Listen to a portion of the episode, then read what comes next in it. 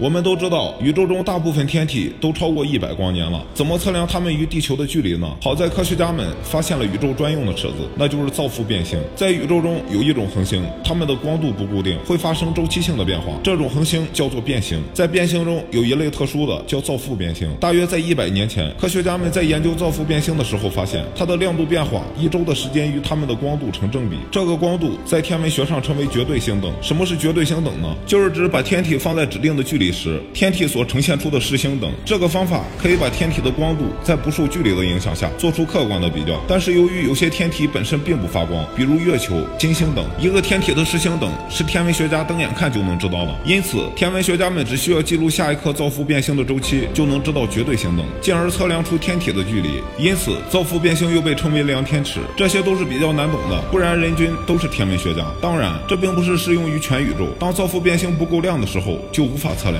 那还有没有比造父变星更亮的天体呢？